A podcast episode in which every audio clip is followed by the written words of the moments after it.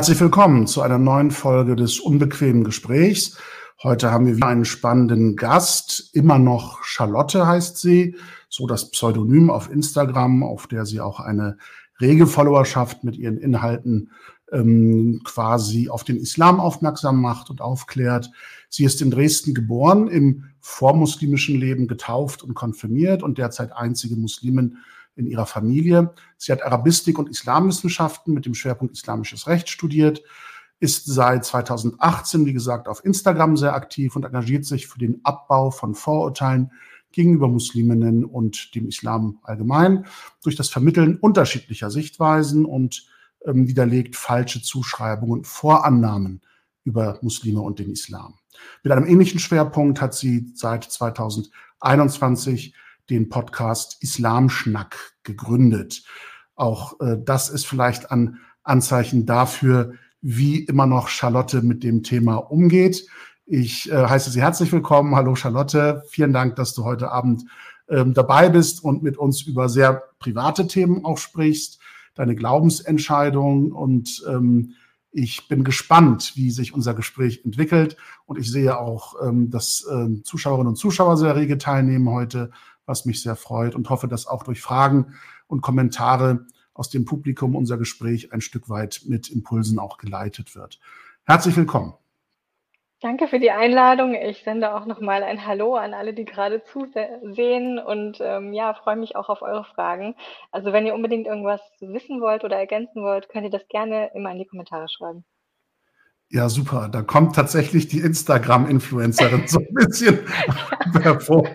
Quasi Co-Moderation in der Einleitung. Finde ich sehr charmant. Aber wie gesagt, deine Followerschaft ist zahlenmäßig ja der der Alhambra-Gesellschaft überlegen auf den Social-Media-Kanälen. Deshalb ähm, danke ich dir da, dass du uns sozusagen unterstützt mit äh, dem gemeinsamen Publikum heute Abend. Ja, dass der Titel zum Islam konvertiert und nun das schwarze Schaf, Fragezeichen. Ähm, unsere gemeinsame Arbeit für, für diesen Titel hatte dieses Ergebnis äh, sozusagen zur Folge. Deine konkrete Formulierung in unserem Hin und Her, äh, wie wir den Titel zuspitzen können, ohne zu provozierend zu klingen, aber auch nicht zu langweilig. Und die Frage nach dem schwarzen Schaf richtet sich tatsächlich in, in beide Sphären, also die innermuslimische und auch die nicht-muslimische ähm, Gesellschaft, in der man als Muslimin heutzutage ja auch äh, wahrgenommen wird und Reaktionen bekommt auf, auf diese ähm, Glaubensentscheidung. Und mich würde einleiten, tatsächlich ähm, deine Gedanken interessieren in begrifflicher Hinsicht.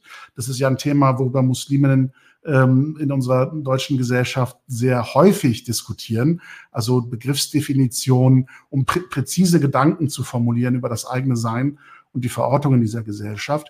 Also war diese Entscheidung für dich tatsächlich ein Ausdruck einer Konversion, also im sprachlichen Sinne einer Umwandlung, einer Transformation oder hast du es als etwas erlebt, was aus klassischer innermuslimischer Perspektive ja immer so beschrieben wird, dass eigentlich alle Menschen als Muslime, also im Sinne Gott zugewandt zu sein, erschaffen sind und dies nur in konfessioneller Form sozusagen äh, in, zu unterschiedlichen Zeitpunkten im Leben entdecken oder eben nicht entdecken.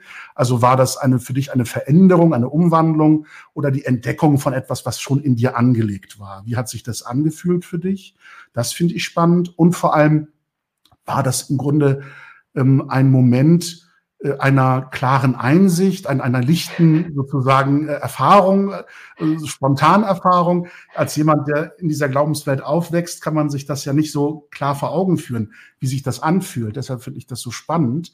Oder war das eher ein längerer Weg, auf dem du auch mal Schritte vielleicht zurückgegangen bist, also Dinge, die dich hingeführt haben zu dieser Glaubensentscheidung, die dich möglicherweise aber auch weggeführt oder aufgehalten haben mit Bedenken und Zweifeln, ob das wirklich die richtige Entscheidung ist und welche Einflüsse das waren von außen, aber vielleicht auch innere Beweggründe, die am Ende ausschlaggebend waren zu sagen, ich glaube daran und ich fühle mich als Muslimin und ich will so leben.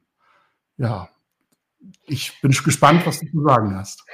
Also ähm, im Englischen gibt es ja den Ausdruck Revert ich glaube, im Deutschen hat sich das noch nicht so durchgesetzt, dieses Revertieren oder so nennt man das dann vielleicht. Ähm, dieses, ja, was dann quasi das widerspiegelt, was der muslimischen Überzeugung ähm, entspricht, also dieses zurückkehren zu dem Ursprungszustand Muslim.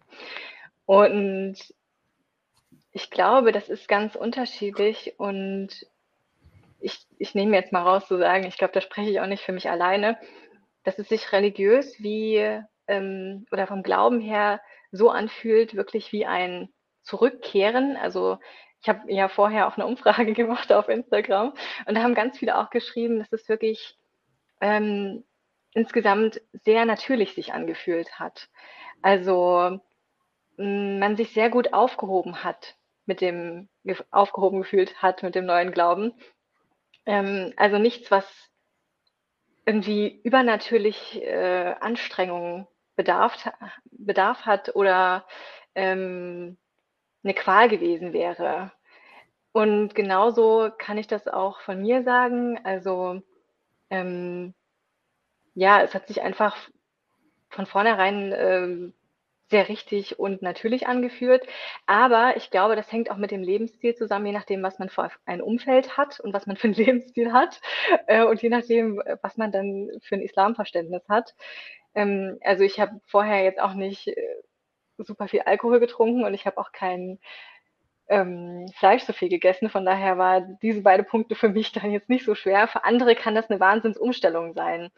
Ähm, also jetzt mal um die leicht greifbaren Dinge zu beschreiben.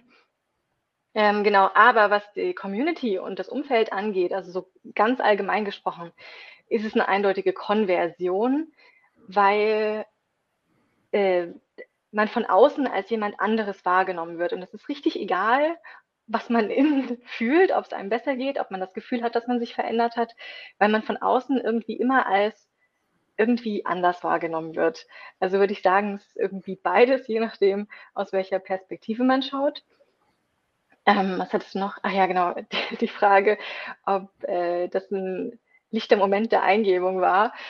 Ähm, bei mir, jein. Also es war aber ein ziemlich langer Prozess insgesamt äh, von ungefähr drei Jahren, wo ich sehr viel gezögert habe, ob ich konvertiere oder nicht.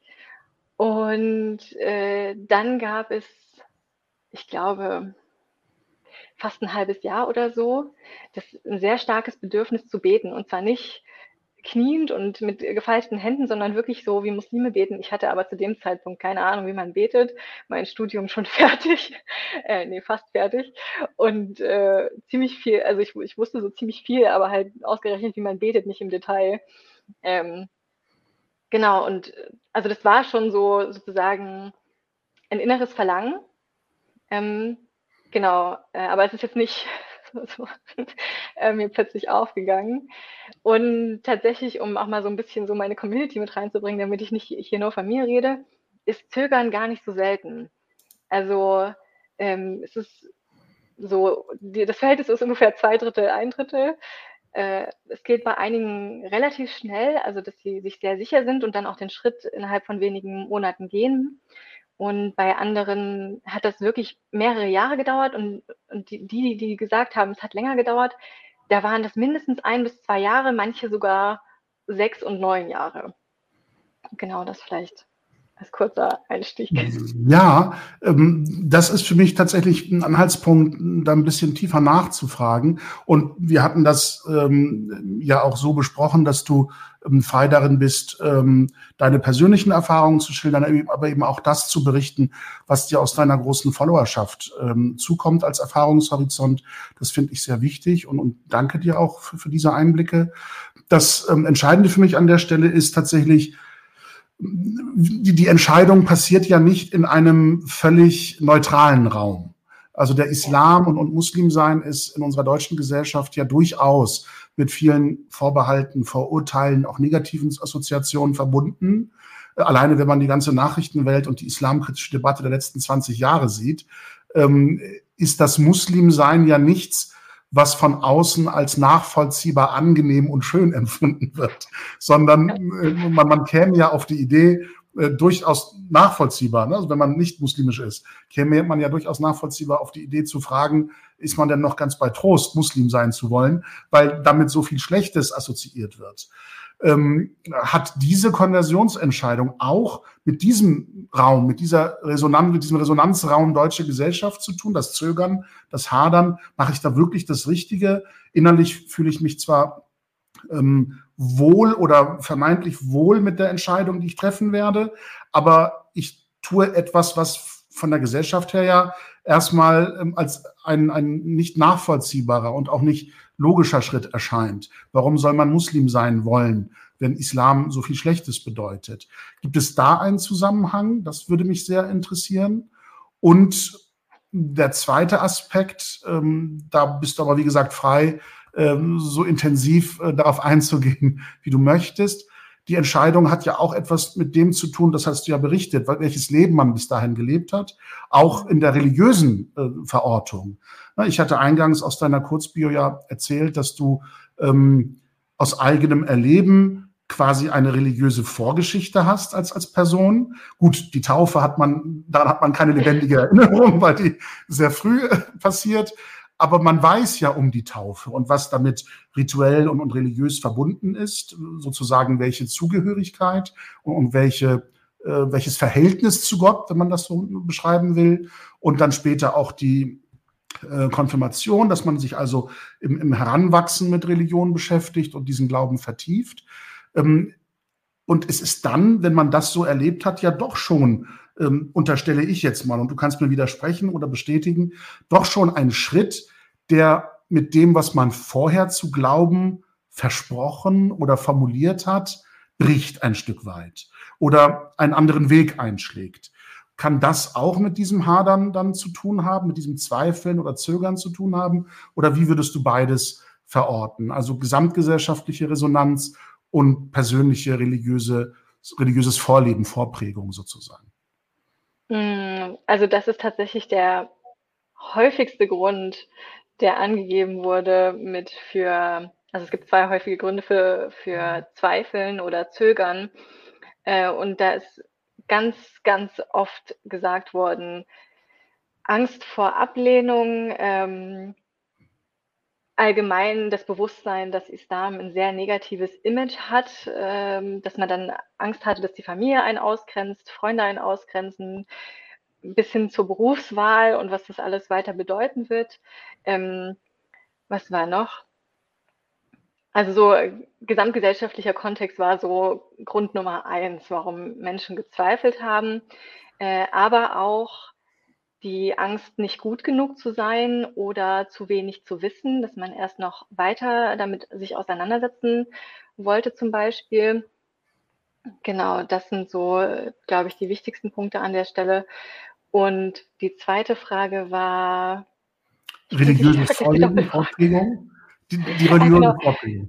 Ja, genau. Also ich, ja, das, das kommt dann immer, glaube ich, auch ein bisschen darauf an, in welchem Kontext man, wie gesagt, groß wird. Bei mir ist es ja so, dass meine Familie in der DDR groß geworden ist. Von daher hat Religion bei uns eher eine untergeordnete Rolle gespielt. Das gibt es auch anders.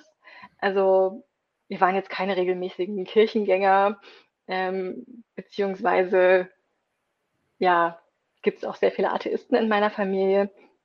Es ist eher so ein, so ein, da ist ein Väterchen im Himmel und der hat einen Plan, ähm, Christentumverständnis, um es jetzt mal so ganz plakativ auszudrücken. Aber es ist jetzt nichts, wo man irgendwie äh, aktiv in die Kirche gegangen wäre oder so. Und ich muss sagen, weil deswegen muss ich vorhin so schmunzeln, der Grund, warum ich äh, Konfirmation gemacht habe, ist, ähm, weil ich unbedingt in einer Kirche heiraten wollte. ähm, zu meiner Schande muss ich das hier gestehen. Also es hatte auch nichts damit zu tun, dass ich das Gefühl hatte, jetzt, ich muss unbedingt aktiver Teil der Kirche sein. Ähm, mein Glaube hat sich immer sehr stark auf äh, Gott beschränkt und es war mir auch lange Zeit wirklich genug, dieses ähm, ja, so dieses Väterchen-Denken, äh, wo man sich dann ähm, mit privaten Gebeten äh, hinwenden kann. Ähm, aber das hat dann irgendwann halt nicht mehr gereicht. Ähm, ich habe mich dann irgendwann damit mehr auseinandergesetzt mit dem Christentum und äh, so habe ich das auch von anderen wieder gespiegelt bekommen. Also das ist nicht nur äh, nicht nur irgendwie ein Zufall ist, wie man zum Islam kommt, also da gibt es viele verschiedene Gründe, ähm, aber dass tatsächlich viele sich auch aktiv vorher mit ihrem Glauben, den sie bereits praktiziert haben oder zumindest immer mal so mitgenannt haben oder irgendwie sich ja, damit aufgewachsen sind, vielleicht ist das das richtige Wort, ähm, haben sie sich damit auseinandergesetzt und dann aktiv noch mit anderen äh, Religionen und sind dann darüber hingekommen. Ja, ähm, jetzt ähm, ist dein äh, Instagram-Pseudonym oder Username immer noch Charlotte. Also ich verstehe es zumindest auch als Statement. Also wenn wir von ja. Veränderungen von Konversion ausgehen, ähm, äh, ich spreche dich heute eben nicht mit Hatija oder Mariam oder Aisha an, sondern mit Charlotte und zwar immer noch Charlotte. Äh, kannst du uns ein bisschen äh, etwas erzählen darüber, was dieses Statement beinhaltet?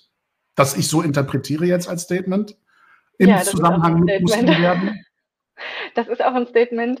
Ähm, also das ist vielschichtig. Zum einen, weil ich dann immer gefragt wurde, und wie heißt du jetzt? Wie ja. du jetzt heißen? Und ich habe dann wirklich eine Zeit lang überlegt, ja, ist ja ganz cool, kann ich meinen neuen Namen aussuchen. Aber ich fand meinen Namen eigentlich immer schon ganz schön, so ich wollte ihn nicht ändern. Und ich, ich finde mich auch ziemlich deutsch.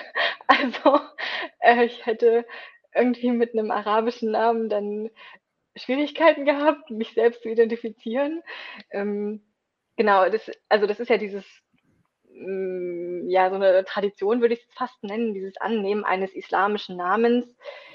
Da muss ich sagen, es gibt keine islamischen Namen. Es gibt vielleicht nur Namen, die die nicht so gut sind, wenn man konvertiert, zum Beispiel wenn man Odin heißt oder so, dann sollte man über eine Namensänderung nachdenken. Aber an sich sind das halt einfach arabische Namen. Ähm, genau.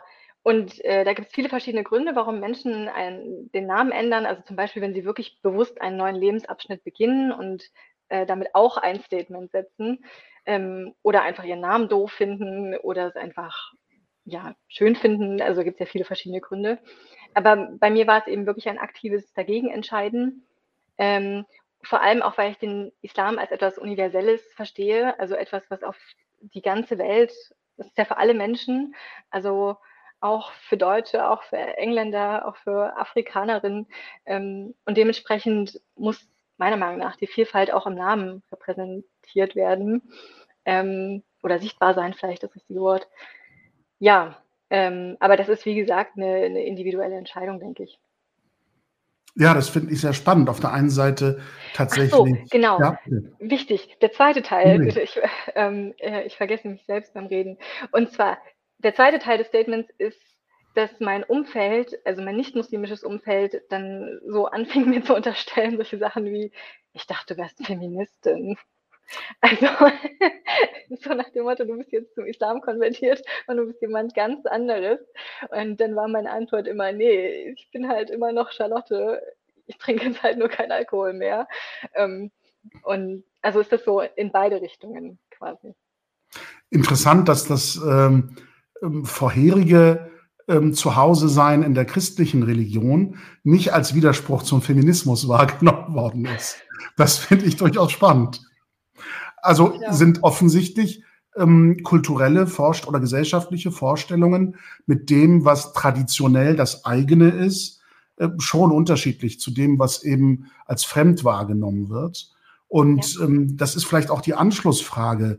Ähm, wenn du sagst, mit dem Namen drücke ich auch aus, dass ich ja die gleiche Person bleibe mit ihren kulturellen Erfahrungen und Zugehörigkeiten auch wenn ich jetzt ähm, einen neuen Glauben oder eine neue, ein neues Glaubensbekenntnis habe, hast du irgendwie etwas wie ähm, Entkulturalisierung oder das Absprechen der Zugehörigkeit zu deiner bisherigen kulturellen Verwurzelung oder, oder Verortung erlebt? Das habe ich häufig gehört im Gespräch mit Konvertitinnen, dass sie sagen, ich war plötzlich nicht mehr Deutsch sozusagen. Also auch wenn ich quasi in, in so und so vielter Generation ähm, eine, eine deutsche Person bin, ein deutscher Mensch bin, ist mir plötzlich diese kulturelle Zugehörigkeit in Frage gestellt worden.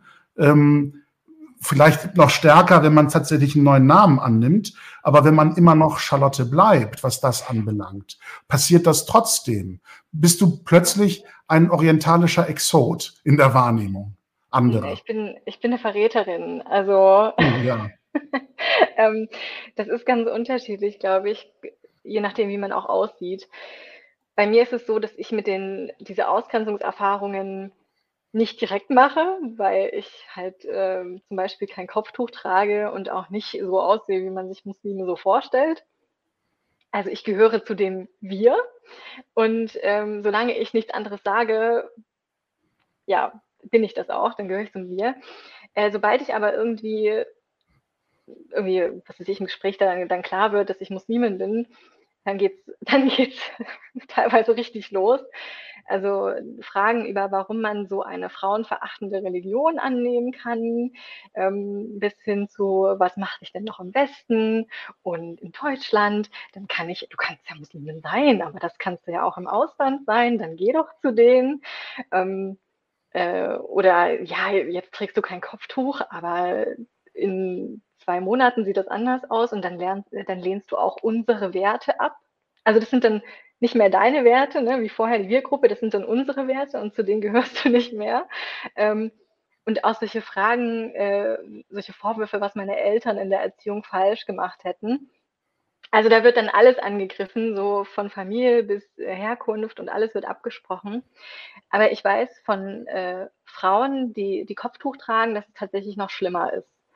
Ähm, dass dann wirklich komplett also da ist dann klar, sie gehören nicht mehr dazu. Und das ist ein ganz verwirrendes Gefühl, weil, weil man ist, also vielleicht nochmal noch mal stark äh, unterstrichen hier an der Stelle, ich rede ja aus einer Perspektive einer weißen deutschen Person, die zum Islam konvertiert ist. Ich denke, dass es bei Personen, die vorher schon äh, als ja, anders wahrgenommen wurden oder von Diskriminierungserfahrungen gemacht haben, nochmal anders ist.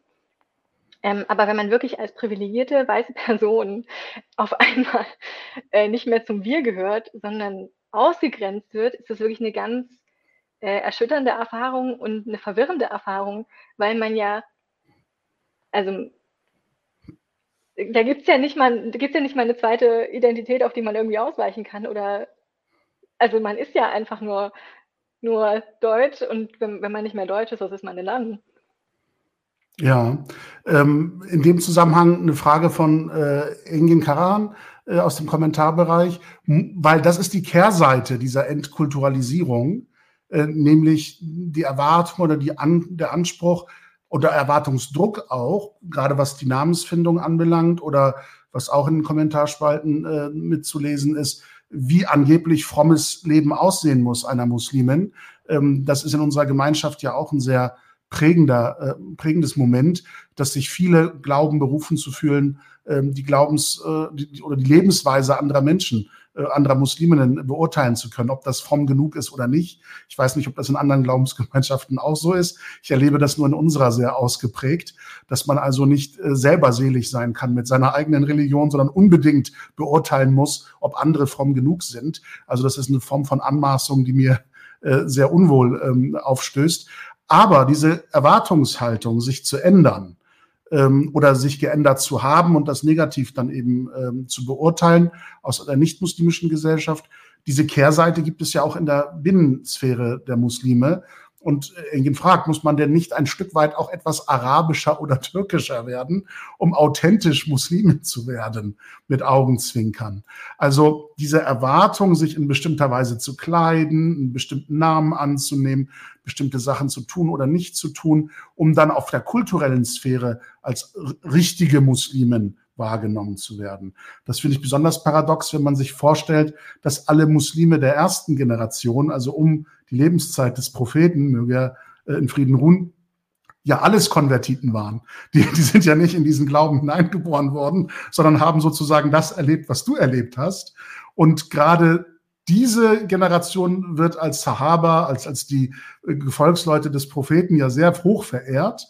Aber heutzutage die Menschen, die diese gleiche Erfahrung machen und die gleiche Entscheidung treffen, werden konfrontiert mit kulturellen Anpassungserwartungen in der muslimischen Binnensphäre, die eben hier in Deutschland sehr stark arabisch oder türkisch geprägt ist. Hast du das irgendwie erlebt? Also diesen Erwartungsdruck?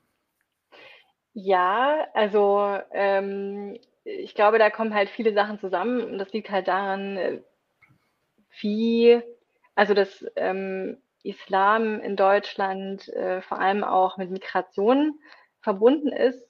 Ähm, dadurch haben wir einfach auch im Islamverständnis von vielen Muslimen und Musliminnen in Deutschland erstmal auch eine, Kultur, eine kulturelle Prägung drin. Das ist erstmal so als ganz neutrale Feststellung, nicht wertend. Äh, dann kommt aber dieses Fragezeichen dran, kann man das voneinander trennen? Ähm, und da merke ich halt dann, äh, jetzt kommen verschiedene Dynamiken zusammen, wenn die Wir-Gruppe vorher gesagt hat, du gehörst nicht mehr zu uns, ausgegrenzt hat, ähm, am besten noch beschimpft hat, also gibt es wirklich ganz schlimme Geschichten, äh, dann, dann guckt man sich natürlich noch stärker um, irgendwie, ja, okay, wenn ich jetzt da nicht mehr dazugehöre, dann auf jeden Fall zu denen so. Und ähm, das ist dann auch häufig damit verbunden, also das sehe ich äh, doch ja, also gibt es aber auch unterschiedliche Geschichten, aber ich sehe das eben auch, dass man dann eine komplette 180-Grad-Wende hinlegt. Also so weit, dass ich manchmal Personen kennengelernt habe und gedacht habe, die wären irgendwie irgendwie aus dem Nahen Osten, also weil der Name und das Verhalten entsprechend waren, also mit entsprechenden Redefloskeln auf Arabisch zum Beispiel oder dass dann irgendwie der perfekte Tee serviert wird, also dann, ähm, was weiß ich, zum Beispiel marokkanischer Tee oder es wird dann gezeigt, wie man Magluba kocht oder so. Und im Endeffekt hat man festgestellt, oh, die Person ist eigentlich deutsch, also so Alman eigentlich. Ja. Und das war dann immer so ein bisschen verwirrend, weil das für mich, also das war so ein, so ein Annehmen einer neuen Identität. Also das war nicht so, ich bin deutsch und koche jetzt mal ein syrisches Rezept, sondern das war wirklich so, ich bin irgendwie jemand anderes, zumindest jetzt von außen wertenderweise, muss ich sagen. Ähm, genau, aber da muss ich auch mal klar sagen, dass wir da auch einen Druck in der Community haben. Ich habe gerade den Kommentar gesehen. Ähm, bestimmte Dinge sofort gleich zu machen. Also zum Beispiel dieses, du bist nicht bedeckt, du bist eine Sünderin. Und das kommt mit dem Moment der Konvertierung ungefähr fünf Minuten später. Ähm, also das kann man echt nicht, äh, ja nicht, nicht schönreden. Ähm, das ist bei Frauen diese Frage, bei Männern geht es dann meistens um andere Themen, um es mal hier so ein bisschen zu verklausulieren, aber Männer sind auch davon betroffen. Ähm, dass dann schon sehr schnell Druck aufgebaut wird, irgendwelchen ähm, Anforderungen zu genügen. Meistens sind die eher, nee, nicht meistens, aber also sind eben auch kulturell eher geprägt als religiös. Ja, ich finde das ähm, faszinierend und erschütternd zugleich, äh, dass es, wie gesagt, in unserer muslimischen Community die Vorstellung gibt, man ähm, mache im Glauben keine Entwicklung durch, sondern ja. habe sozusagen entweder einen vollkommenen frommen Zustand oder eben nicht und sei das Gegenteil davon. Also dieses strikte Schwarz-Weiß-Denken und nicht das Zugeständnis, dass Menschen ja auch äh, ambivalent sein können, widersprüchlich sein können, Schritte auf den Glauben zu und dann wieder wegmachen und dass das eben ein allzu menschlicher Prozess ist. Also dass diese Vorstellung so fremd ist in unserer Binnensphäre und vor allem, dass so junge Leute, wahrscheinlich aus mangelnder Lebenserfahrung heraus, solche Prozesse des sich Veränderns äh, nicht wahrnehmen, sondern von absoluten Zuständen ausgehen, finde ich sehr schmerzlich. Aber ich will gerne äh, Ramis nochmal mit ins Gespräch nehmen, mit seiner Frage, weil das mit dem, was du gerade erzählt hast, meiner Ansicht nach auch zu tun hat. Wie wurdest du von Muslimen wahrgenommen, offline wie online, vor allem nachdem du auch Content auch an Muslime adressiert anbietest? Hat sich diese Aktivität, sich intensiver mit dem Islam öffentlich zu beschäftigen, etwas an, an deinem Gefühl verändert, wahrgenommen zu werden in der einen oder anderen Weise? Ähm, ja, ich habe auf einmal Haram-Polizei. Ah ja. nicht. Äh, da ja, muss ich aber, glaube ich, äh, mal, also auch wenn es wirklich schlimm ist, muss ich mal kurz ein Disclaimer.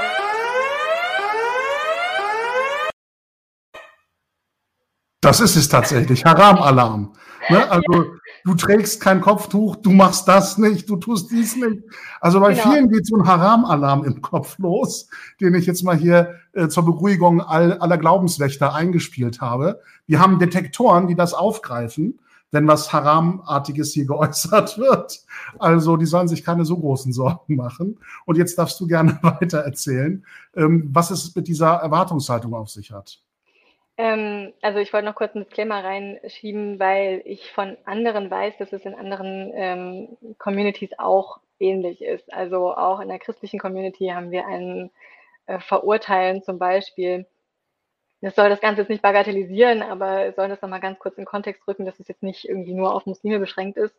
Aber ähm, es ist tatsächlich auch etwas, was ähm, auch Menschen davon abhängt, äh, abhält, tatsächlich zu konvertieren. Also das war in der Umfrage eben auch ein häufiges Statement, dass neben Rassismus oder Diskriminierungserwartungen äh, aus der Mehrheitsgesellschaft kam eben auch ganz häufig so ähm, Verhalten von Muslimen in sozialen Medien, also ganz allgemein. Und damit sind natürlich dann auch die Kommentarbereiche gemeint, wie zum Beispiel hier, was immer fleißig ja. gelöscht wird.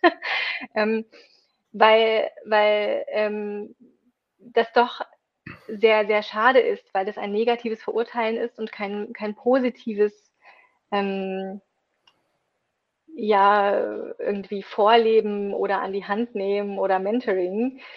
Und ähm, um auf die Frage zurückzukommen, ähm, ja, also das ist eigentlich die Veränderung. Ich, ich würde sagen, ähm, es hat sich nicht so viel verändert, ähm, was ist das positive Feedback angeht. Also ich habe äh, eine unglaublich liebe Community und mir macht das sehr viel Freude. Und ähm, ja, aber ich habe eben seit neuestem irgendwie ähm, fremde Männer in meinen Nachrichten, die mir erzählen, wie ich mich zu kleiden habe, die mich aber nicht kennen und teilweise auch äh, in den äh, in den Kommentarspalten, also öffentlich, was ich dann immer schade finde. Ähm, man kann ja von mir halten, was man will, aber bei mir sind eben auch sehr viele Nicht-Muslime und das ist das, was sie sehen. Und das sehen sie. Also, weil, wie gesagt, in der Umfrage wurde sehr häufig angegeben, als Grund, warum man gezögert hat, ja, Verhalten von Muslimen, Angst verurteilt zu werden, Angst nicht zu genügen, Angst nicht gleich alles richtig zu machen. Und dann denke ich mir so, ja, haben wir dazu vielleicht irgendwie beigetragen? Ja, absolut. Ich, ich sehe immer wieder äh, YouTube-Clips, die ganz stolz äh, das Glaubensbekenntnis einer neuen Muslimin oder eines neuen Muslims zeigen und man ganz stolz darauf ist, dass jetzt die Schwester oder der Bruder den richtigen Weg gefunden hat. Aber das herzliche Willkommen heißen hört dann quasi mit diesem Clip auf und das Gängeln und Bedrängen und das Hinterfragen äh, in einem Bereich, der eigentlich privat und intim ist, ähm, ähm, der fängt dann nahtlos an und dieses Übergriffige wird gar nicht als Übergriff wahrgenommen. Genauso eine, eine Entrüstung hier, das muss ich kurz äh, einschieben im Kommentarbereich, warum wir Kommentare löschen. Das passiert aus einem ganz einfachen Grund. Wir wollen hier zwar auch unbequeme Themen ansprechen und diskutieren, aber deutlich machen, dass wir das in einer freundschaftlichen und sachlichen und konstruktiven Atmosphäre tun können, dass Menschen hier als Gast zu uns kommen und über sehr private und persönliche Aspekte ihres Glaubens auch sprechen und dann bitte im Kommentarbereich gerne begleitet werden können von interessierten Nachfragen, auch kritischen Nachfragen, wenn es um Verständnis oder Nachvollziehbarkeit bestimmter Entscheidungen oder Verhaltensweisen geht. Aber was wir überhaupt nicht dulden werden, und das ist die Kultur, in der sich die Alhambra-Gesellschaft und wir hier in diesem Format auch bewegen, äh, ist, ist die Abwertung. Also das Verurteilen von Menschen im Kommentarbereich werden wir nicht zulassen. Und wenn abwertende Kommentare kommen, werden die ansatzlos gelöscht. Und damit muss jeder klarkommen. Ähm, wie gesagt, wir laden ein zu einer auch unbequemen Gesprächssituation, wo wir uns gegenseitig hinterfragen können, um uns besser verstehen zu können.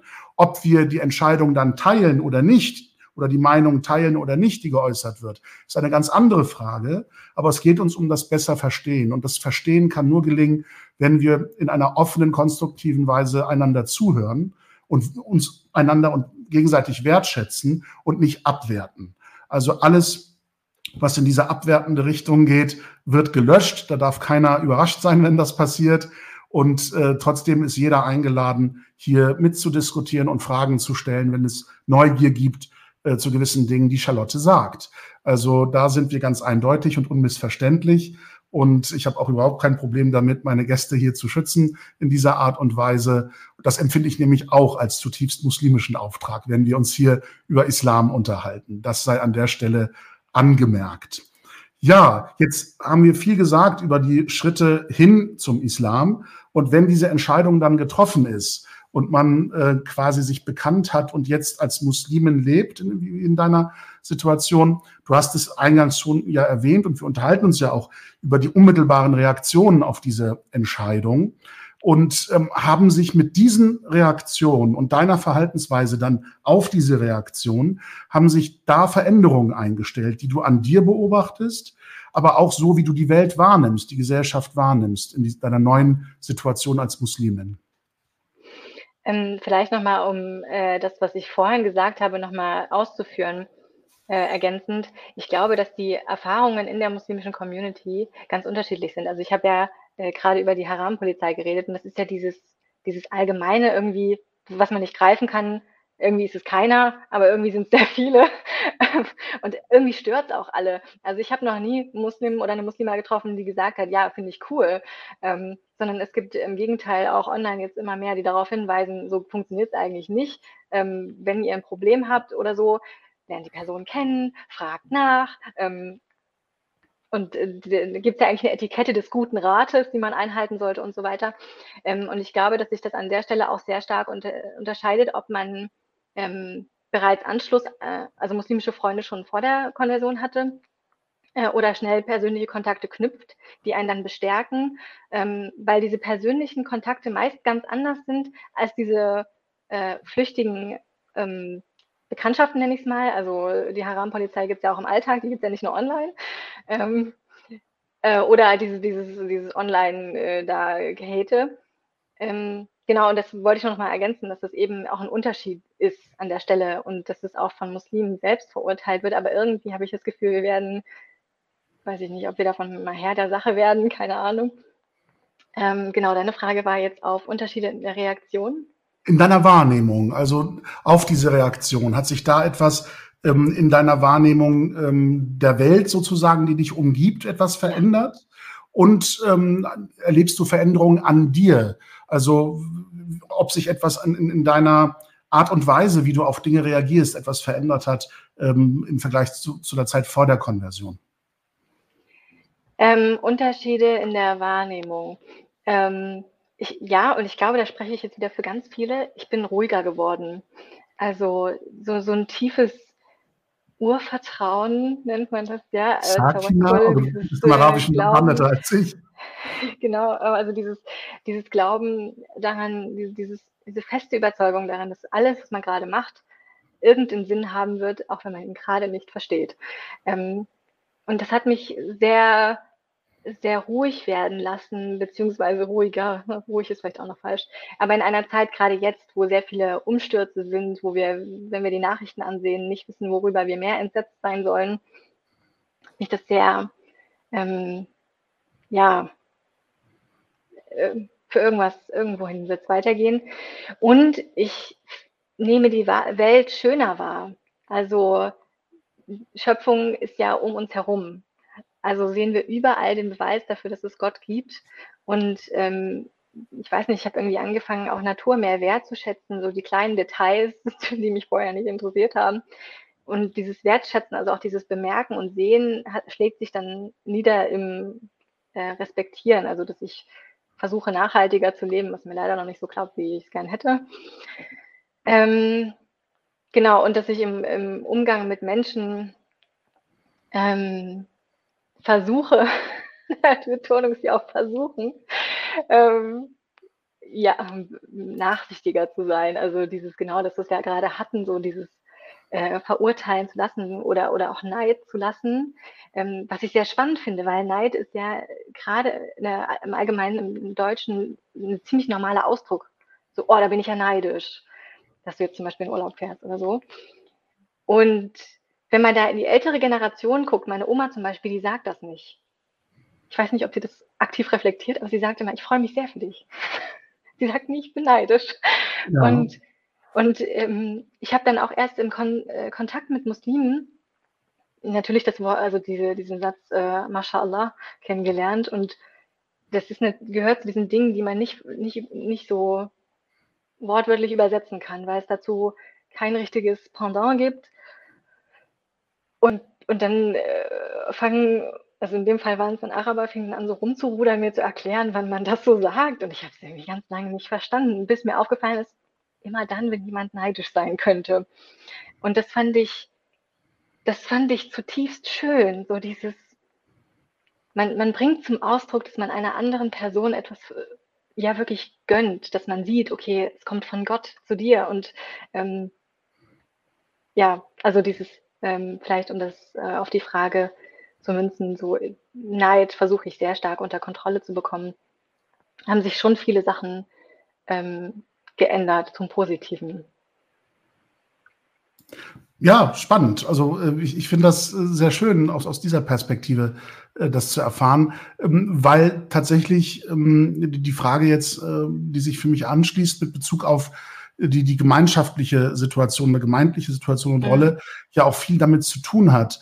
Ähm, weil die Glaubensentscheidung ist zwar etwas sehr Individuelles, aber gleichzeitig geht man dann ja einen Schritt hin auch zu einer kollektiven Glaubenszugehörigkeit oder ja. ähm, einem Muslim sein, das sehr viel mit Kollektiv zu tun hat, mit Gemeinschaft zu tun hat.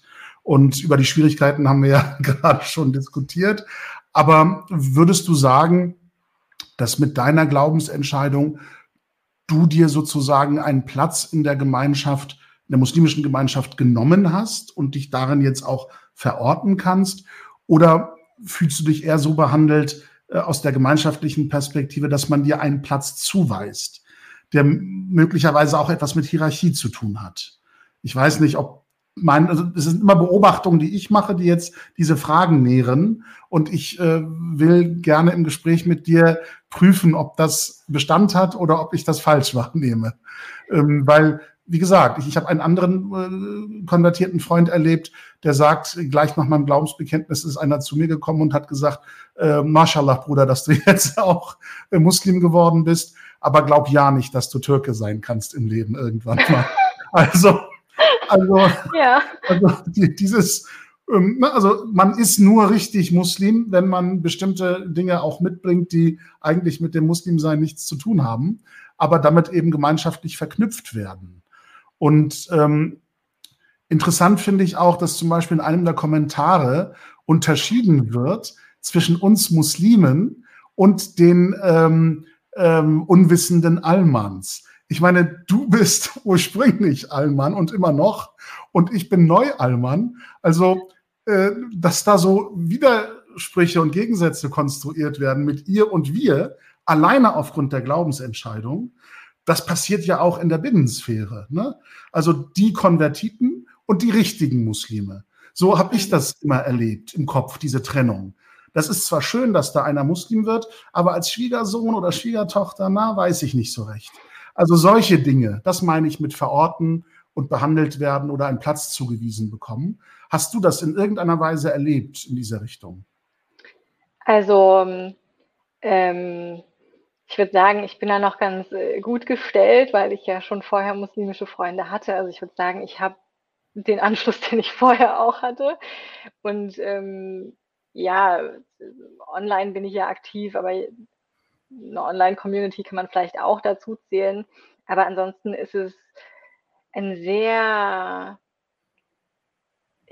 widersprüchliches Verhältnis, glaube ich, was viele Konvertiten beschreiben. Und da beziehe ich mich jetzt auch auf das, was ich so von anderen höre und auch was ich in der Umfrage gesehen habe oder auch in den vielen Nachrichten, die mir geschickt wurden. Also es haben mir Leute da wirklich ihre ganze Konver Konvertierung geschickt und Erfahrung und so.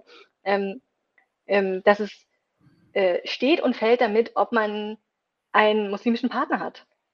Also, das kann ich jetzt so runterbrechen, äh, ja. was auch wieder zu anderen paradoxen Situationen führt.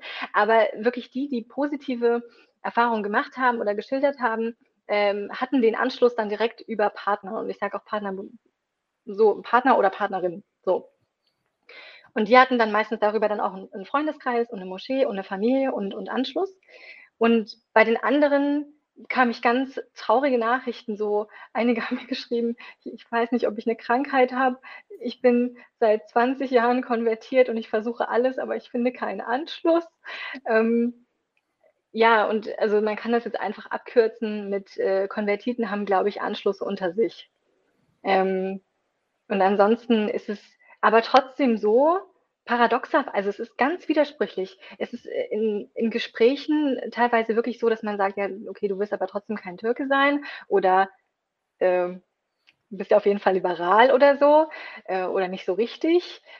Oder ne, man nimmt das dann halt nicht so richtig ernst, aber gleichzeitig führe ich auch Gespräche und ähm, bekomme ich auch Nachrichten, wo gespiegelt wird, dass vielen klar ist, dass Konvertiten ja diesen Schritt aktiv gehen und die, die übertreiben das dann wieder in die andere Richtung, wo gesagt wird, nee, die sind viel gläubiger, die sind viel besser, die sind die viel besseren Muslime, wo ich mir so sa sage, ich will weder besser noch schlechter sein. Es wäre gut, wenn ich einfach nur Muslim wäre. Ähm, genau, also es ist ein, ist ein ganz äh, widersprüchliches Verhältnis, Verhältnis tatsächlich. Genau. Äh, da kann ich dich aber ein Stück weit trösten. Also ähm, besser ähm, zu sein oder schlechter zu sein, das hat nichts mit Konversion oder Nicht-Konversion zu tun. Äh, das passiert auch äh, Musliminnen und Muslimen, die quasi in diesen Glauben hineingeboren werden, weil die Familie diesen Glauben schon hat und sie mit diesem Glauben aufwachsen und eigentlich diesen schönen Moment des aktiven Glaubensbekenntnisses ja gar nicht so erleben in ihrer Biografie. Man wächst mit den Ritualen auf, aber hat nie diesen Moment, wo man sich quasi vor Zeugen aktiv im Herzen und im Verstand vergewissert, das Glaubensbekenntnis auch auszudrücken. Also das manifestiert sich ja in unseren Biografien überhaupt nicht. Ähm, und gleichwohl ähm, ist man sofort auch in dieser gleichen Bewertungs- und Beurteilungsmaschinerie, in dem eben auch uns der Glaube abgesprochen wird, ne? Wenn, weil wir uns in einer bestimmten Weise äußern oder verhalten und andere meinen, als große Tugendwächter entscheiden zu können, äh, ob jemand eben richtig muslimisch ist oder nicht. Also das passiert nicht nur Konvertitinnen, ja. sondern das ist leider äh, ähm, eine Praxis, die es in unserer Gemeinschaft gibt und die wir uns, glaube ich, nicht austreiben können. Äh, trotz dieser wie du es schön formuliert hast, ähm, Etikette des guten Rates. Ne? Also ich, äh, ein Appell an, an, an unsere christlichen oder jüdischen oder eben nicht, irgendwie nicht muslimischen äh, Zuhörerinnen und, und Zuschauerinnen, ähm, gibt es das auch in, in eurer Glaubensgemeinschaft, dass man mitten im Gebet darauf hingewiesen wird, irgendwie eine falsche Körperhaltung zu haben oder die Fußstellung oder die Handstellung sei gerade nicht richtig oder man würde ein Ritual nicht richtig einhalten und wird dann plötzlich in der eigenen Glaubensausübung kritisiert und, und korrigiert.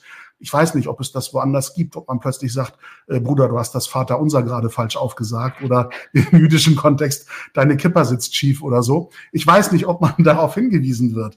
Das passiert uns nur in der muslimischen Sphäre sehr häufig und wie ich höre, auch ausdrücklich sehr häufig, wenn man ähm, Konvertitin ist. Ähm, also das äh, scheint etwas zu sein, was uns sehr eigen ist, muslimisch. Was mich jetzt Vielleicht, interessieren, ja bitte, wenn du was dazu sagen möchtest. Ich habe nämlich hier, nicht, dass du dich wunderst, warum ich immer so nach oben gucke, also ich habe nämlich äh, noch was aufgeschrieben, äh, ein Zitat, was ich an der Stelle noch einbringen möchte. Das fand ich so treffend, ähm, zum Platz zuweisen. Ähm, da hat äh, mir jemand geschrieben, ich bin geliebt, argwöhnisch beobachteter Außenseiter. Und das trifft oh, ja. es, glaube ich, ganz gut, äh, weil weil muss, ähm, Konvertiten auch sehr geliebt werden. Also das gerade am Anfang hat man ja dieses unglaubliche Love-Bombing und sieht man ja vor allem in sozialen Medien. Äh, da gehen ja Konvertitenkanäle richtig ab. Also man postet am besten zuerst das Glaubensbekenntnis und danach die äh, weitere Reise. Ähm, und, und das lieben alle. Wirklich, ja, so. Ähm, aber irgendwie, ja, da gehört man meistens dann trotzdem nicht so richtig dazu. Vor allem, wenn nicht sofort die Dinge passieren, die man sich jetzt wünscht oder wenn, wenn es alles nicht so schnell geht.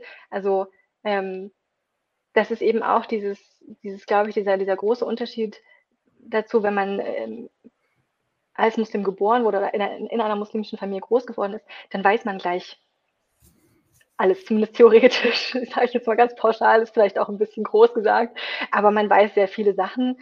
Ähm, und vor allem hat man in den seltensten Fällen ein Problem äh, oder bekommt in den seltensten Fällen Probleme vom unmittelbaren Umfeld, wenn man den Glauben praktiziert. Das ist bei Konvertiten anders. Die haben meistens richtig viele Probleme. Und wenn dann noch nach diesem unglaublichen Love-Bombing plötzlich die Verurteilung kommt, trifft sie einen umso härter. Genau. Das äh, fällt ja. mir gerade noch mal dazu ein. Ja, also wie, wie gesagt, das ähm, es ist etwas, ähm, was wir alle erleben und ähm, leider wirkt an der Stelle Gemeinschaft nicht als Geborgenheit, Unterstützung, Hilfe, Trost, sondern äh, als Erwartungsdruck. Und das ist vielleicht etwas, was wir selbstkritisch ähm, mitnehmen sollten.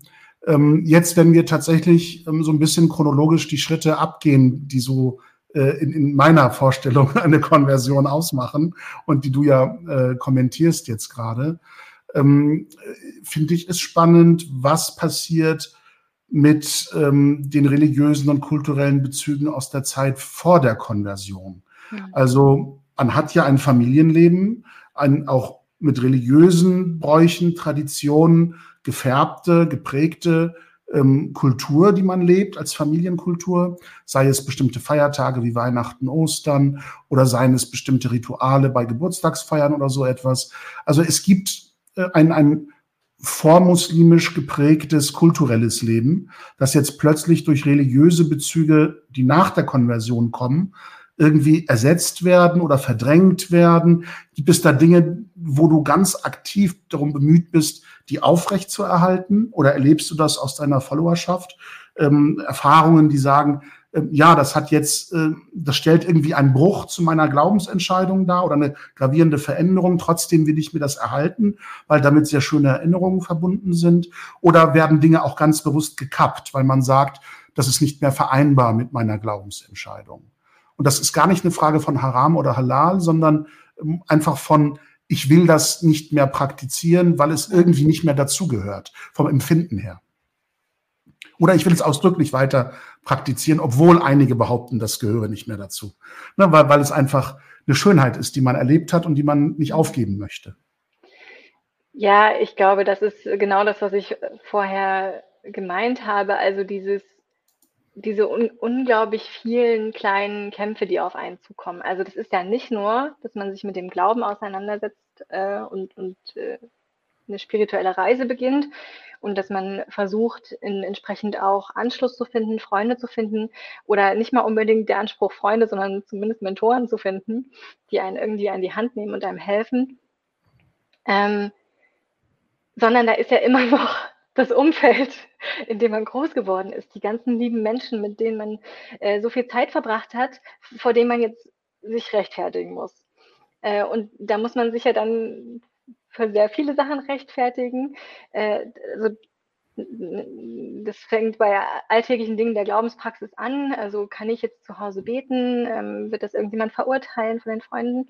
Und geht dann weiter über möchte ich bei Geburtstagen noch dabei sein? Möchte ich, also kann ich von mir aus sagen, ich finde es okay, an Ostern noch teilzunehmen oder bei anderen ähm, religiösen Festen ganz klassisch äh, großes Drama ist mit Weihnachten.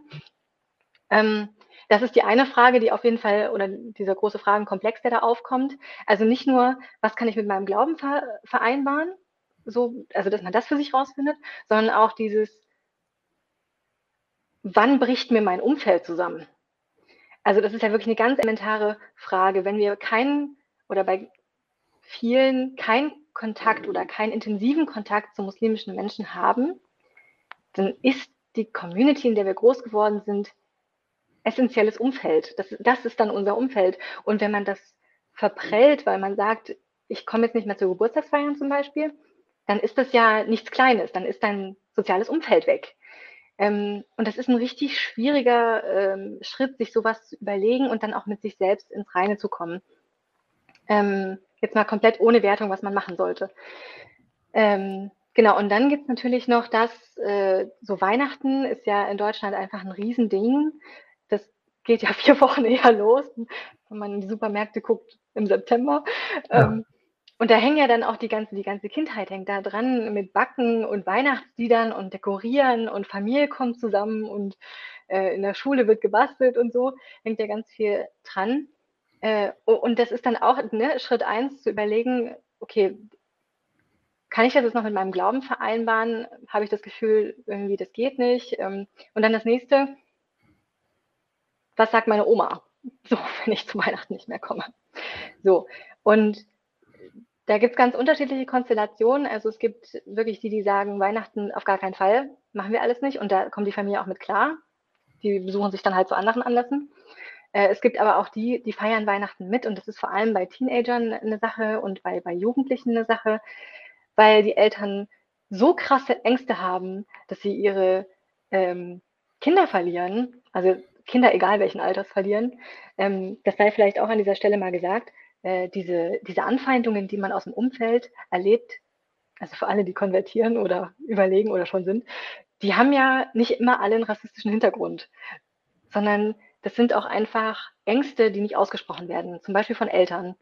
Da hat man dann die Nachrichten gesehen, fünf Minuten Radikalisierung, steigt in den Flieger und ist weg. Und das spult sich jetzt wie ein Film ab und man denkt, oh mein Gott, ja klar, sie hat ja auch den neuen Freund. Das liegt an dem. Die darf ihn jetzt nicht mehr sehen. Kopftuch kommt mir nicht ins Haus und ne, wird alles und, verboten.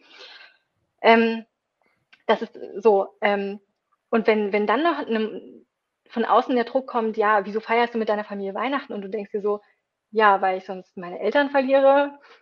Hm, also, so, das ist, das ist echt schwierig. Angenommen, ähm, also wenn man diese Entscheidung dann, dann macht, egal in welche Richtung es geht und das Umfeld im Allgemeinen dann im Reinen ist, ähm, habe ich festgestellt, dass viele kein Weihnachten mehr feiern, zum Beispiel, um das jetzt mal an Weihnachten festzumachen, kein Weihnachten mehr feiern, ähm, aber dann trotzdem noch winterlich dekorieren.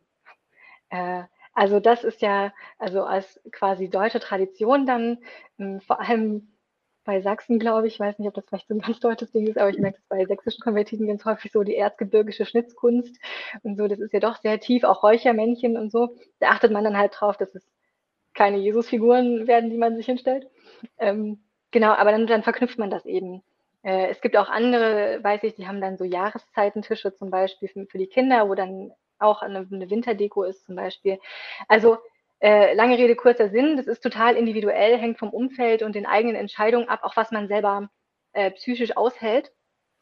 Ähm, und dann wiederum ähm, meistens irgendwie, ja, äh, ein schöner Kompromiss, die Tradition zu wahren, wie zum Beispiel eben dekorieren nach Jahreszeiten. Im Frühling stelle ich mir die Tulpen rein und im äh, Winter hänge ich mir Sternchen auf oder so. Ähm, genau, dass das irgendwie aber es ist auf jeden Fall nichts, was, was leicht geht, von heute auf morgen entschieden werden kann und konfliktfrei ist. Leider. Ja. Ähm, wir haben tatsächlich eine ähm, Nachfrage, äh, die fast schon ungläubig, wenn ich das so sagen darf, also zweifelnd, irritiert, damit meine ich ungläubig, nicht im, im konfessionellen Sinne, weil es ein Fragezeichen und ein Ausrufezeichen hat, was Agnes Meyer-Frankenfeld jetzt gerade sagt. Weihnachten als Tradition ist doch möglich oder muss doch möglich sein. So verstehe ich die Frage. Und so hast du es ja auch geschildert. Ne? Also das ist da ja. eben sehr ambivalent, ist der Umgang damit. Lädt man das mit einer religiösen Bedeutung auf, die das Fest hat, oder versucht man es eher als Familientradition zu leben? Das sind eben sehr individuelle Kompromisse. Ja, also das ist, das ist ja auch eine, eine Frage der Normenlehre und da kommt es dann immer auch wieder darauf an, äh, an wen man sich richtet, wenn man das ähm, macht. Da gibt es unterschiedliche Meinungen dazu. Ähm, manche erlauben, also das Normlehre, ne? äh, das Mitfeiern, also das Selbstfeiern dann nicht, äh, aber das Mitfeiern, wenn man eingeladen wird zum Beispiel, andere nicht.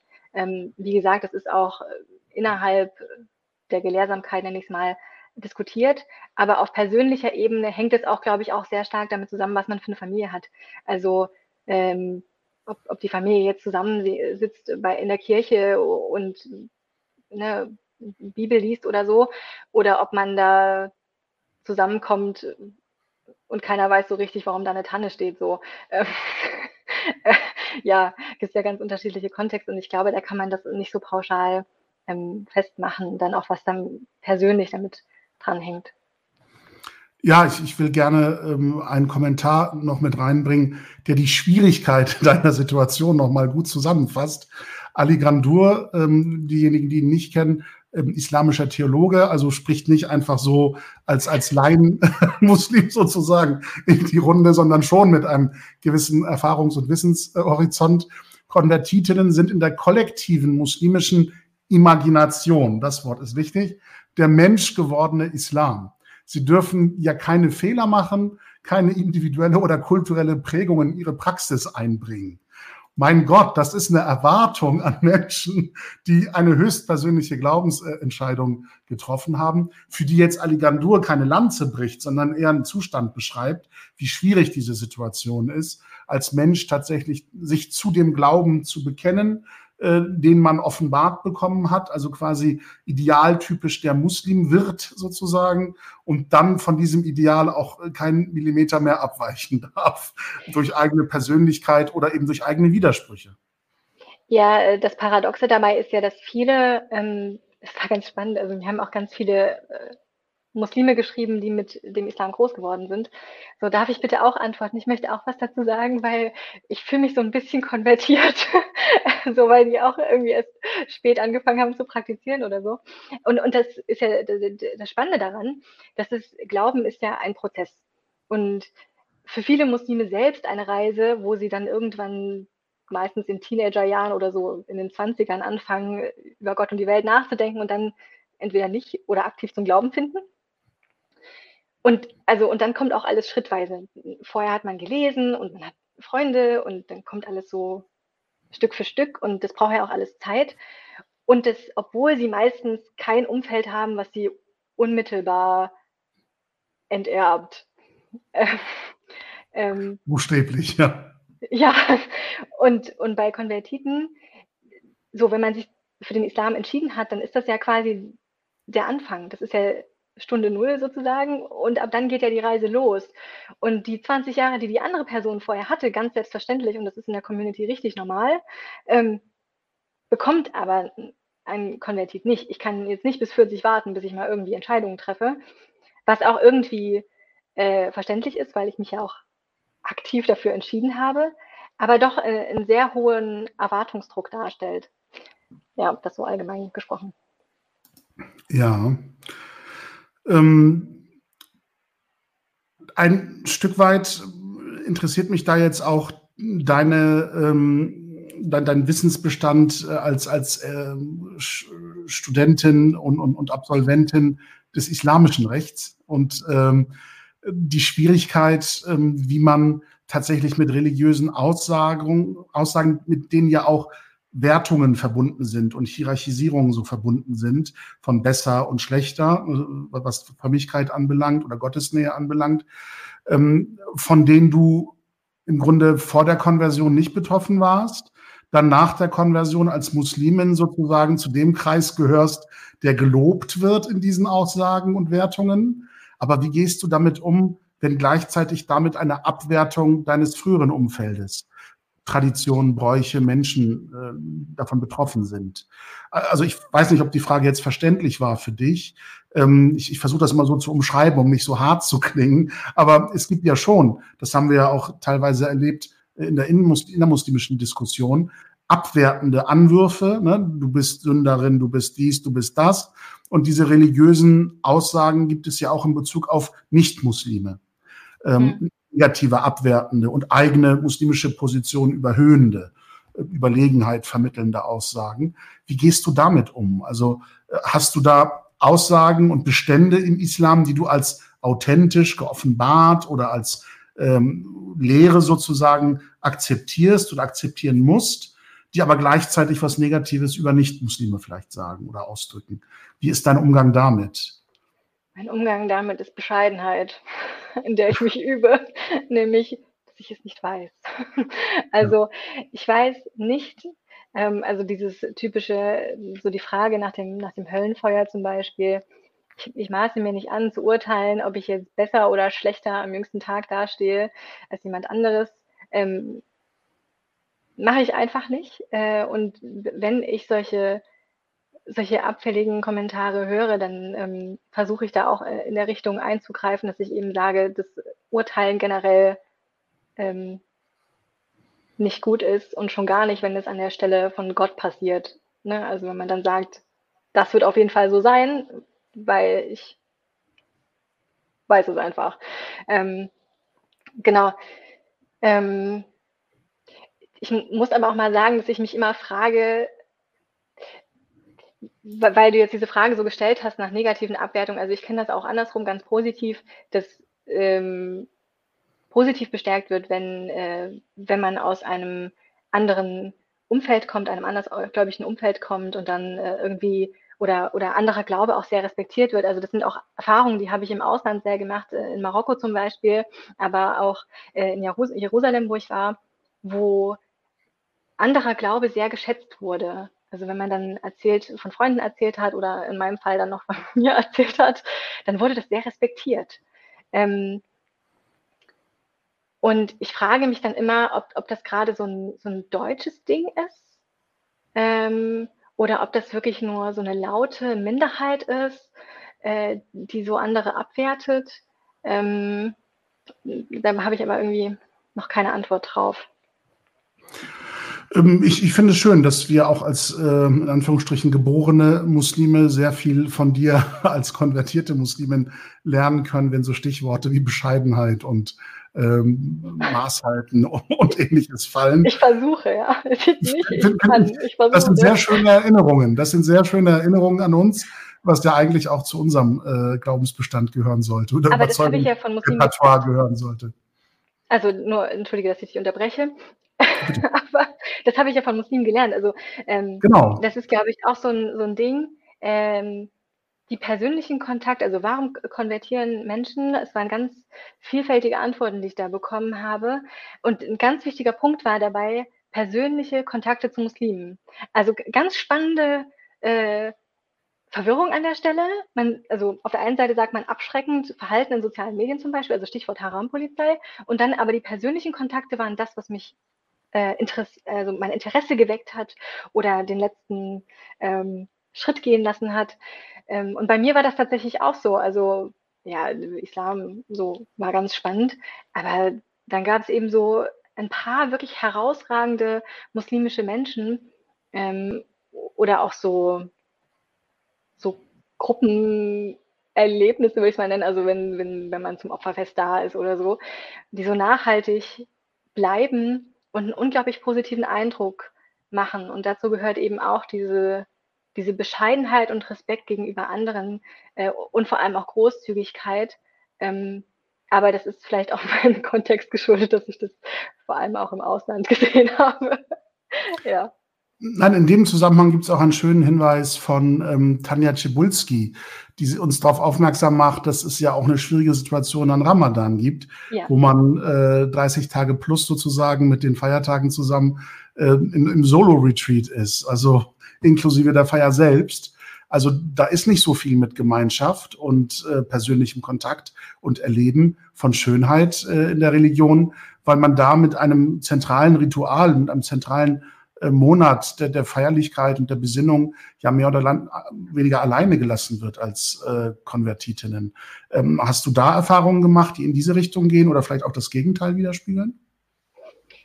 Ähm, ja, also ich würde sagen, dass ähm, ganz allgemein gesprochen das schon ein ziemlich einsames Erlebnis ist für Konvertiten. Also ähm, das haben wir auch in den sozialen Medien jetzt gesehen wo mit der Pandemie und dem Lockdown dann ganz viele gepostet haben, ja, oh, mein Ramadan ist so alleine, alleine Fasten brechen. Und dann haben ein paar Konvertiten dann sich, das ist ja das Schöne an sozialen Medien, dann darauf, dass sofort darauf reagiert auf das Video und gesagt, ja, guten Morgen, habe ich seit zehn Jahren. Ähm, ähm, ja, aber das ist ja auch was, wo man, glaube ich, dann auch dran arbeiten kann und wo ich in sozialen Medien tatsächlich auch Potenzial sehe, dass man ähm, mehr Aufmerksamkeit in die Richtung lenkt, was ich zum Beispiel auch schon letztes Jahr festgestellt habe, dann das zweite Jahr im Lockdown, das ist so traurig, äh, da, da haben dann ganz viele gepostet und denkt an die Konvertiten, ladet die ein und ladet auch andere ein. So, ne? ähm, ja, das fand ich ganz schön, dass man eben auch sieht, dass man damit etwas erreichen kann. Ja, ähm, Harald Lesch will ich ganz kurz zitieren, weil er ein bisschen irritiert ist und den Eindruck hast, hat, du bist, äh, seist ein bisschen festgefahren bei, was, bei dem Thema äh, oder was das Thema Deutsche angeht und, und sieht da so ein bisschen Klischee-Denken. Aber ich glaube, und darauf möchte ich Harald an der Stelle hinweisen, wir reden ja gerade über ein Thema, das im Zusammenhang einer Glaubensentscheidung immer wieder klischeebehaftete Widersprüche zwischen Muslimsein und Deutschsein aufbaut. Wir leben in einer Gesellschaft, in dem die Bezeichnung Deutsch das Gegenteil von Muslim verstanden wird oder als, ein, als, als, als das Gegenteil, begriffliche Gegenteil von Muslimsein verstanden wird. Und wir bemühen uns ja gerade darum, äh, an der Erfahrungswelt einer Konvertitin deutlich zu machen, dass es nicht ein Gegensatz sein muss, sondern dass das etwas sein kann, was miteinander verwoben ist. Und wo die Probleme liegen in dieser Verwobenheit, und wo die positiven Aspekte liegen, von denen wir lernen können. Deshalb finde ich es wichtig, an der Stelle darauf nochmal hinzuweisen, ähm, dass wir uns natürlich mit diesen Kategorien Muslim sein, Deutsch sein beschäftigen müssen und auch über die Klischees reden müssen, die damit verbunden sind, wenn wir sie überwinden wollen. Deshalb bitte ich an der Stelle auch ähm, nochmal ähm, deutlich zu verstehen, über was wir hier diskutieren, weil ich merke, dass in den Kommentarspalten sich einige betroffen fühlen, plötzlich in ihrem nicht-muslimischen Deutschsein abgewertet zu werden. Das liegt uns ja fern. Das wollen wir ja gar nicht so formulieren. Aber wir sprechen gerade mit jemandem als Gast, der gerade aus einer deutschen, sehr typisch deutschen Biografie heraus die, das Erlebnis macht, äh, muslimisch geworden zu sein, oder Muslimin zu sein. Und natürlich gibt es auch den Unterschied, dass es Muslime gibt, die sagen, ich äh, glaube nicht mehr, ich, ich äh, habe meinen Glauben aufgegeben. Äh, oder ich äh, lebe in einer säkularen Überzeugung, in der Religion keinen Platz mehr hat, in dem andere Identitätsmarker wichtig sind. Aber das ist heute Abend ja nicht unser Thema. Und gerade das finde ich so spannend, dass es offenbar in den Wahrnehmungen immer noch diesen Bruch zwischen Muslimsein und Deutschsein gibt. Und das zeigt uns, dass wir, glaube ich, mit sehr vielen solcher Gespräche an der Stelle noch viel äh, Arbeit vor uns haben, genau diesen vermeintlichen Gegensatz aufzulösen und nicht so wirken zu lassen. Ähm, aber was damit vielleicht auch zu tun hat und die Frage, und damit die Gelegenheit für dich auch darauf zu antworten, ähm, wenn du die Zeit nach der Konversion mit der Zeit vorher vergleichst, gab es Privilegien, die du verloren hast? durch äh, die Glaubensentscheidung oder gibt es Privilegien, die du erworben hast durch die Glaubensentscheidung? Und das hat vielleicht tatsächlich etwas damit zu tun, ob man als Muslimin, als neue Muslimin immer noch als Deutsch wahrgenommen, immer noch als Charlotte wahrgenommen wird oder eben nicht. Ähm, wenn du mir erlaubst, äh, möchte ich gerne noch kurz was äh, zu dem äh, Kommentar ergänzen. Selbstverständlich. Also, ich, ich, wünschte mir, es wäre nicht so klischeebehaftet. Aber es ist, es ist äh, eine Konversion und ich spiegel ja auch ganz viel das wieder, was mir geschrieben wird, ist immer mit der Angst verbunden, abgelehnt zu werden. Und das haben wir einfach auch äh, in Statistiken bewiesen, ähm, dass Islam mehrheitlich mit etwas Negativem verbunden wird. Und das wirkt sich natürlich auch auf Konvertitsein aus. Und dazu kommen dann noch Dinge wie Black Sheep-Effekt zum Beispiel. Da gibt es jetzt auch eine Studie dazu. Ähm, die heißt, glaube ich, tatsächlich ganz plakativ irgendwie so, warum heißt, warum trägt die Kopftuch? Ähm, findet man, wenn man das ähm, in der Suchmaschine eingibt, äh, Studie zu Black Sheep-Effekt, äh, Hijab, ähm, wo untersucht wird, welche Erfahrungen Musliminnen machen, wenn sie konvertieren, also weiße deutsche Konvertitinnen, wenn sie ein Kopftuch anziehen. Und da ist tatsächlich klar geworden, dass die äh, Ausgrenzungserfahrungen Erfahrungen deutlich, also nicht deutlich, aber äh, stärker sind als bei Muslimen, die jetzt, oh Gott, jetzt gehen die Beschreibungen los, die nicht weiß sind und als muslimisch gelesen werden. Und das hat was mit Eigen- und Fremdgruppe tatsächlich zu tun, so nach dem Motto, die anderen, die können ja anders sein, aber wenn, wenn wir, also wenn du von der Wir-Gruppe anders wirst, geht das nicht. Ähm, und ähm, ich versuche und ich zeige das ja auch auf meiner Seite, genau das damit zu brechen. Und das ist ähm, zu, schwierig, weil, weil das immer für, für beide Seiten, also sowohl für, für Muslime als auch für Nicht-Muslime, immer ein, äh, ein unangenehmes Thema ist, weil man dann natürlich auch mit äh, ja, Denkweisen konfrontiert wird. Aber ich finde Muslim sein und Deutsch sein kein Widerspruch. Ähm, und auch mit all den deutschen Klischees, die ich vielleicht so in mir vereine. Ähm, das ist tatsächlich das Spannende, wenn ich die Kommentare lese. Da haben wir ein bisschen getriggert, ganz offensichtlich, weil äh, einige die Lanze dafür brechen oder ich das so verstehe, dass typisch Deutsch sein immer mit nicht muslimisch sein verbunden wird. Und das kann in unserer Gesellschaftsordnung, in der wir davon ausgehen, dass wir freiheitlich und pluralistisch miteinander leben wollen, ja nicht äh, die richtige Schlussfolgerung sein.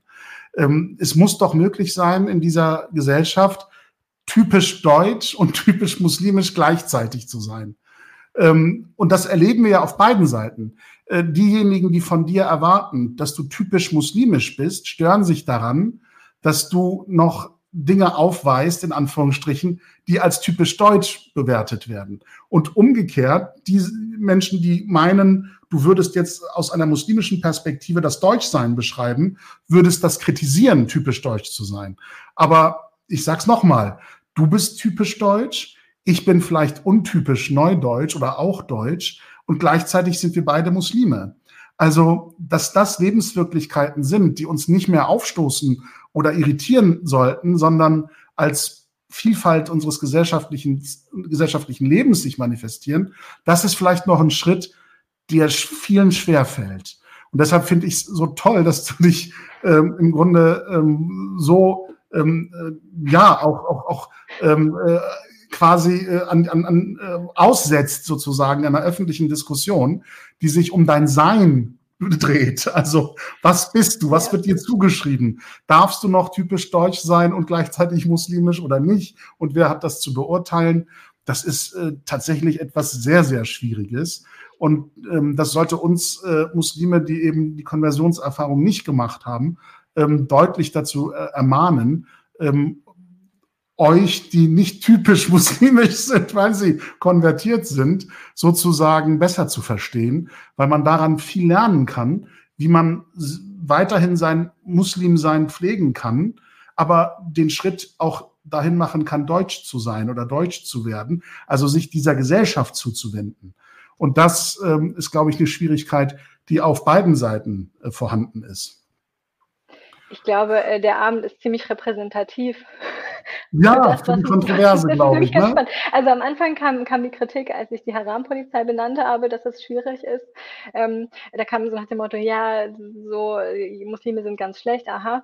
Und jetzt kommt, aha, Deutsche sind ganz schlecht. Mhm. Und ähm, zwischendrin kam noch, Jesus ist der Weg, erkennst du das nicht? Und irgendjemand genau. hat noch irgendwas anderes kommentiert. Also das ist wirklich genau auf den Punkt gebracht, was, äh, was Konvertierung so ausmacht.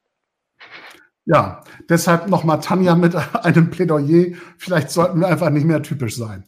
Das ist ja vielleicht auch ähm, eine Möglichkeit. Ähm, ja, äh, wir, wir, kommen langsam zum Ende. Ich, ich will deshalb so ein bisschen ähm, den Ausblick auch in die Zukunft äh, ähm, lenken. Ähm, wir haben mit dem Titel angefangen, äh, schwarzes Schaf zu sein durch die Konversion, sowohl nach innen wie nach außen ähm, im Grunde hat der Diskussionsverlauf und die Auseinandersetzung mit den Kommentaren ja gezeigt, ähm, dass du, egal aus welcher Perspektive man dich betrachtet, äh, nicht mit einem weißen Fell wahrgenommen wirst, buchstäblich. Äh, weder weiß muslimisch noch weiß deutsch, ähm, sondern immer mit einer anderen Farbe. Ähm, das ist vielleicht auch gut. Das ist natürlich eine Zumutung, aber dass man quasi keine Normalität leben darf, sondern immer irgendein Ausnahmetatbestand bildet. Aber vielleicht ist das auch die Herausforderung und Prüfung mit diesem Schicksal. Ich weiß es nicht. Da bin ich äh, deiner Ermahnung folgend sehr bescheiden in der Beurteilung. Aber wie würdest du das ähm, einordnen? Und ähm, also wo siehst du dich tatsächlich noch als schwarzes Schaf äh, behandelt, in der Binnensphäre wie außen? Und vor allem, welche Veränderungen oder Inhalte oder Angebote würdest du dir wünschen mit Blick auf die muslimischen Organisationen oder auch mit Blick auf die nicht-muslimische Gesellschaft ähm, als Verhalten vielleicht äh, oder Akzeptanzbereitschaft, äh, damit es für neue konvertierte Muslime nicht so schwer fällt in Zukunft, sich zugehörig zu fühlen, egal wohin. Hm, also ähm, ich glaube, dass ich äh, mein schwarzes Schafsein, äh, und da sind wir wieder beim Black Sheep-Effekt, ähm, gerne ausblende ähm, und mich auf meinen engeren Freundeskreis begrenze. Und das kann ich auch wirklich nur jedem empfehlen, äh, weil da bin ich nämlich weiß.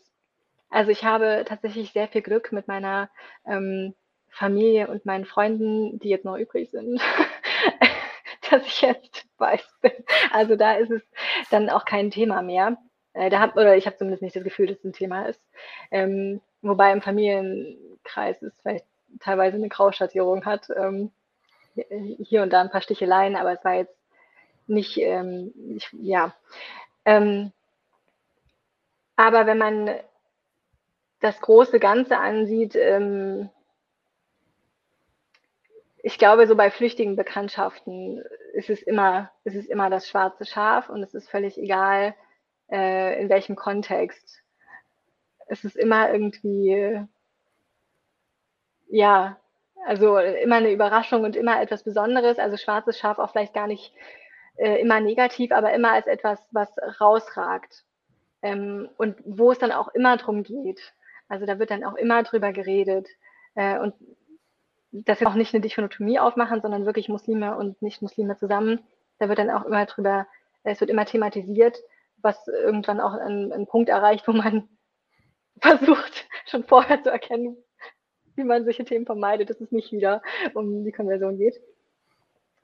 Ähm, was ich mir wünsche, äh, ist, glaube ich, mehr Anlaufstellen, mehr Angebote für Konvertiten. Ich weiß, es ist richtig schwierig, weil äh, die Moscheen hier so strukturiert sind, wie sie sind, auch sehr viel ehrenamtlich ähm, gemacht wird, aber dass mehr auf Deutsch dasteht, dass klarer ist, wo welche Eingänge für wen sind. Also ich kenne das von ganz vielen, vor allem Frauen, dass sie erstmal in den falschen Eingang reingerannt sind und dann gleich erstmal eine negative Erfahrung gemacht haben. Oder ich habe Nachrichten bekommen, dass sie Fragen stellen würden, gerne, aber in der Moschee ist immer irgendwie kein Ansprechpartner zu sehen. Ähm, dass man dann irgendwie, also es muss ja nicht andauernd jemand da sein, aber irgendwie einen Zettel macht, wo man dann sagt, hier kannst du anrufen oder wenn du Fragen hast, komm am Sonntag in die Gesprächsrunde oder so. Ähm, also da einfach vielleicht mehr, mehr Angebote äh, von, da das auf, auf äh, struktureller Ebene schwierig ist, weil das ist mir bewusst, ähm, vielleicht einfach auch nochmal in die Community raus, ähm, wenn, wenn ihr jemanden seht, der konvertiert ist, wenn ihr jemanden kennenlernt, äh, dann verurteilt nicht gleich. Lernt diese Person kennen. Bei vielen stecken unglaublich krasse Geschichten dahinter. Ähm, also wirklich ganz herzzerreißende Geschichten. Ähm, ihr wisst nicht, was diese Personen aufgegeben haben, also um einen Ausblick zu geben. Ähm, ich habe ähm, mich mit Frauen unterhalten, die hat die komplette Familie verloren und musste ihren Job wechseln, weil sie Winzerin war und dann halt kein Alkohol ist. Weil, ne, hätte sie auch weitermachen können, kann man jetzt sagen, aber das fand sie halt nicht mehr vereinbar. Also sie hat ein komplett neues Leben angefangen. Und ähm, wenn dann jemand, wenn dann jemand kommt und Teilzeitmuslim sagt, tut das weh, also versucht ähm, da nicht zu verurteilen, sondern Hilfestellungen zu geben, ähm, irgendwie auch längerfristig, wenn, wenn ihr das könnt, also auch an die Hand zu nehmen und Dinge zu zeigen und zu erklären, ähm, positiv da mhm. irgendwie, ja, positiv vor allem. Genau. Ja, Charlotte, ich danke dir sehr für die Zeit, die du ähm, dir genommen hast. Wir sind tatsächlich fast bei anderthalb Stunden angelangt, wo wir eigentlich eine Stunde so avisiert hatten. Aber das zeigt nochmal, wie ähm, spannend und wichtig das Thema ist. Und ich habe nicht den Eindruck, dass wir zum Abschluss gekommen sind, sondern eigentlich noch weiter diskutieren könnten. Ähm, ich will dir nicht das letzte Wort vorenthalten. Wenn es etwas gibt, was du aus eigenem Erleben oder mit den Erfahrungen deiner äh, Followerschaft ähm, zu dem Thema noch abschließend loswerden möchtest, ein Gedanke, der dir wichtig ist, der vielleicht zu kurz gekommen ist oder ganz ähm, unangesprochen geblieben ist. Wenn es das gibt, dann ähm, hast du jetzt die Gelegenheit dazu. Ja, ganz wichtig äh, zu sagen ist mir, äh, gut Ding will Weile haben. Ähm, einer, einer hat, also ich, ich habe ja auch meine Community gefragt, was wollt ihr unbedingt loswerden und einer hat so was Schönes gesagt, dass sie es am Anfang überstürzt hat und dann zurückgerudert ist. Und das hat natürlich noch mehr Kontroversen im Umfeld allgemein hervorgerufen. Also ähm, sie hat diesen Satz gesagt, ähm, das ist wie beim Treppensteigen, wenn man zwei Stufen auf einmal nimmt, dann stürzt man. Also Zeit lassen, äh, das ist etwas, was man für sich selber macht. Das Umfeld ist wirklich egal, egal von welcher Seite. Ähm, und dann, wenn ihr, und das ist jetzt mir wirklich ein, ein besonders wichtiges Anliegen, wenn ihr konvertieren wollt und die Entscheidung steht fest, nehmt euer nicht-muslimisches Umfeld mit, ähm, weil bei vielen einfach auch ja diskursbedingt, so wie über Islam hier meistens in der Öffentlichkeit geredet wird und dass es eben auch in den Nachrichten meistens eher in negativen Kontext auftaucht, ähm, gibt es Ängste, die wir vielleicht gar nicht so gesehen haben bei den anderen. Und wenn man, wenn ihr da bereit seid, an der Stelle vielleicht schon so, so anzudeuten, dass ihr das interessant findet, äh, also als Beispiel, bei mir hat das einfach keinen überrascht. Das war eher so der Running Gag, so morgen konvertiert die sowieso. Ähm, aber da waren halt Jahre des Studiums davor. Es war, es war klar, dass ich mich dafür interessiere. Bei anderen ist es nicht so. Ähm, da wird irgendwie ein Jahr intensiv der Glauben hinterfragt und dann viel über den Islam gelesen und, und den Teil kriegen, kriegt die Familie und Freunde nicht mit und kriegt nur das Endresultat. Und dann gleich komplett das Resultat, wo dann auch klar ist, ich werde beten und ich werde mich anders ernähren und ich werde und dies und das. Ähm, was, worüber ich jetzt nicht werten möchte, sondern weil das einfach so, so feststeht und auf einmal wie so ein Klotz runterfällt als, als Faktum, kann das sehr erschlagen mit den negativen ja, Dingen, die man halt so damit assoziiert.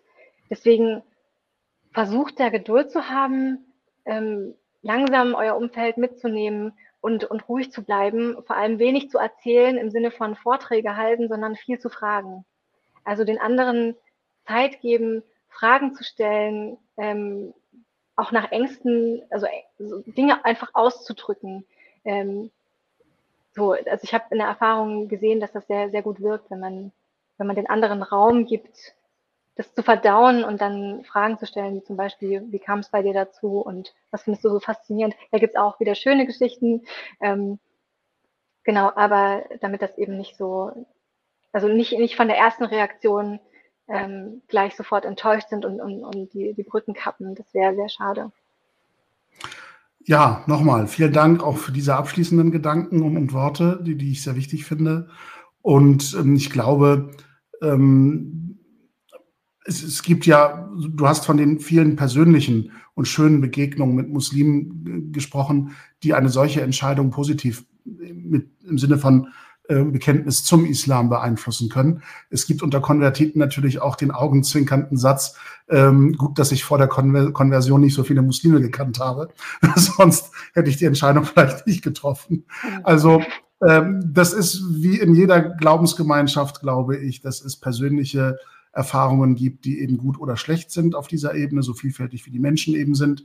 Und das ist auch, glaube ich, was uns alle eint, egal woran wir glauben, dass dieser Glaubensweg ähm, eben kein ähm, ganz gerader Weg ist, sondern sehr verschlungen, obwohl wir im muslimischen Gebet uns ja jedes Mal ähm, den geraden Weg, den geraden Pfad wünschen, auf den wir schreiten können. Aber der Mensch ist halt so, dass er bei seiner Glaubensreise eben ähm, vom geraden Schritt manchmal abkommt und dass das eben eine sehr individuelle Reise ist für jeden, egal woran er glaubt, Islam oder nicht. Das sollte, glaube ich, jedem äh, vor Augen stehen, bevor er sich wertend zu diesem Thema über andere äußert.